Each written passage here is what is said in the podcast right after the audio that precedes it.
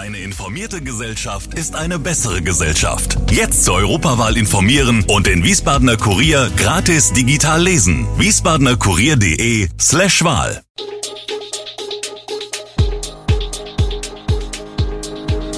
Gude, unser morgendliches News Update. Das Wichtigste aus Wiesbaden für Sie im Überblick. Guten Morgen aus Wiesbaden an diesem 17. November. Weltkriegsbombe in Wiesbaden entschärft. Club Bathaus 1520 er muss weiterhin geschlossen bleiben und Hannelore Richter sagt gegen Peter Feldmann aus. Das und mehr gibt es heute für Sie im Podcast. Die Weltkriegsbombe in der Wiesbadener Bernhard-May-Straße konnte am späten Mittwochabend erfolgreich entschärft werden. Weil der Fundort in der Biebricher Bernhard-May-Straße inmitten eines Wohngebietes liegt, war eine groß angelegte Evakuierung unvermeidbar.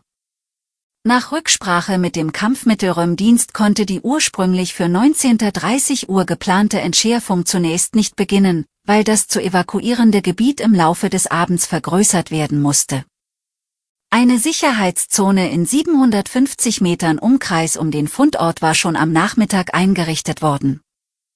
In diesen fielen die Wohngebäude und Arbeitsstätten von mehr als 2000 Menschen, unter anderem die Henkel-Sektkellerei.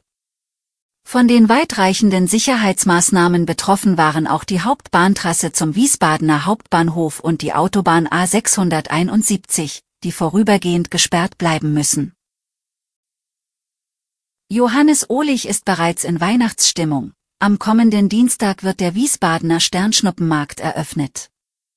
Ein Bildschirm für die Übertragung der Fußball-Weltmeisterschaft, die parallel in Katar stattfindet, bringt der Winzer aus Österreich-Winkel nicht mit, wenngleich er persönlich sonst gern bei spannenden Spielen mitfiebert.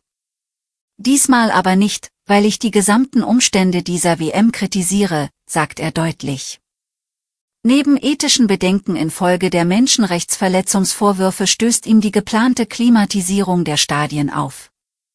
Auch Felix Schürmann, Betreiber der Glühweinpyramide, ist zurückhaltend, was WM-Übertragungen auf dem Sternschnuppenmarkt betrifft, wir haben diesbezüglich nichts geplant. Und, wenn da große Bildschirme hängen und laute Kommentatoren zu hören sind, hat es ja nichts mehr zu tun mit dem, was einen Weihnachtsmarkt atmosphärisch ausmacht. Erst im Juni hatte der Club Bathaus 1520 in der Häfnergasse nach fünfjährigen Sanierungsarbeiten seine Türen geöffnet. Jetzt sind sie schon wieder zu, ein Anwohnerprozess gegen die Stadt Wiesbaden offenbarte einen Fehler in der Baugenehmigung, wodurch am vergangenen Wochenende dem Club bis auf weiteres der Tanzbetrieb untersagt wurde. Die von Betreiber Christian Liffers erhoffte schnelle Klärung zwecks Wiedereröffnung hat sich nun in Luft aufgelöst. Am Dienstagabend wurde ihm die Schließungsverfügung zugestellt. Die Ursache für den Richterbeschluss liegt im Fehlen einer Ausbreitungsberechnung von Schadstoffen. Die wurde zwar schon 2017 erstellt, lag aber bei der Prüfung offenbar nicht vor, bedauert Liffers. Die besagte Prognose bei der Bauaufsicht hat er nun nochmals eingereicht. Liffers hofft, dass die Stadt Widerspruch einlegt und das Badhaus zeitnah wieder in Betrieb gehen kann. Ich muss zum Monatsbeginn 30.000 Euro an Löhnen bezahlen, wenn da nichts passiert, ist es hochproblematisch. In einer Hauptverhandlung könne die Angelegenheit dann final entschieden werden.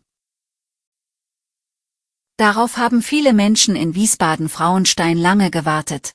Die Baugenehmigung für die neue Kindertagesstätte St. Georg liegt vor.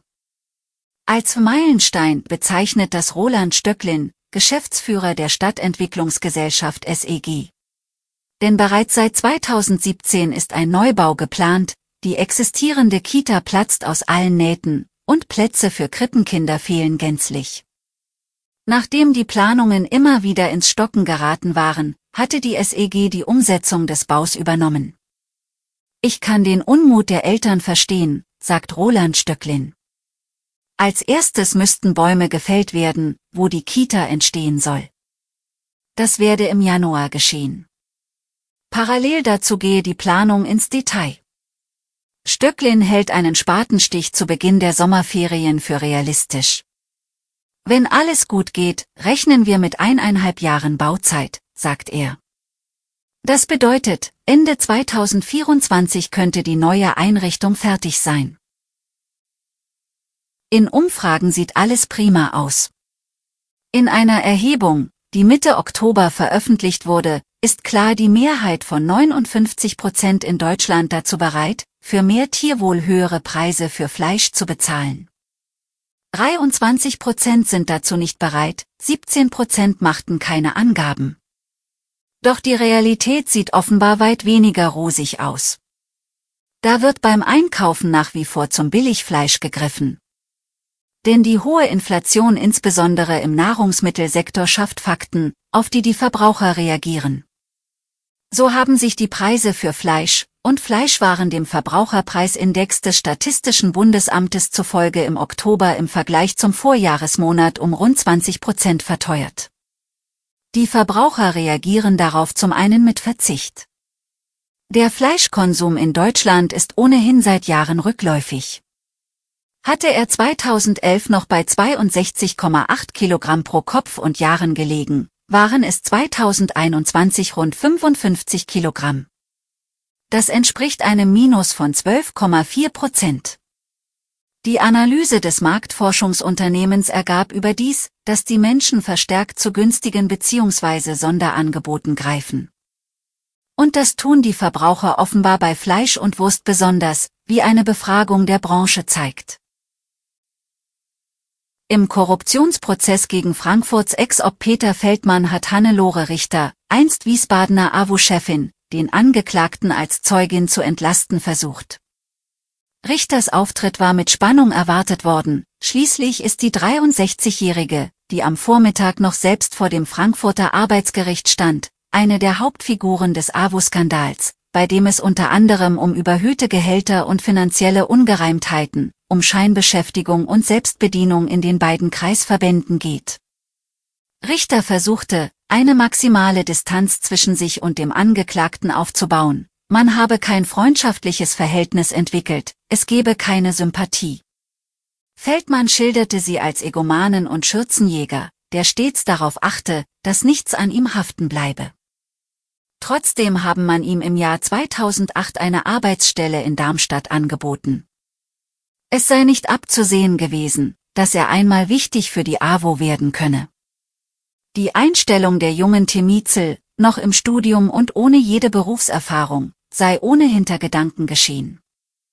Die ungewöhnlich hohe Honorierung und die Ausstattung mit einem Dienstwagen rechtfertigte Richter als üblich. Die Befragung Richters, deren Ausführungen mitunter quälend weitschweifig wurden, durch die Verteidigung wurde aus Zeitgründen auf die Sitzung in zwei Wochen verlegt. Alle Infos zu diesen Themen und noch viel mehr finden Sie stets aktuell auf wiesbadener-kurier.de. Gude Wiesbaden ist eine Produktion der VRM von Allgemeiner Zeitung, Wiesbadener Kurier, Echo Online und Mittelhessen.de. Redaktion und Produktion die NewsmanagerInnen der VRM. Ihr erreicht uns per Mail an audio.vrm.de.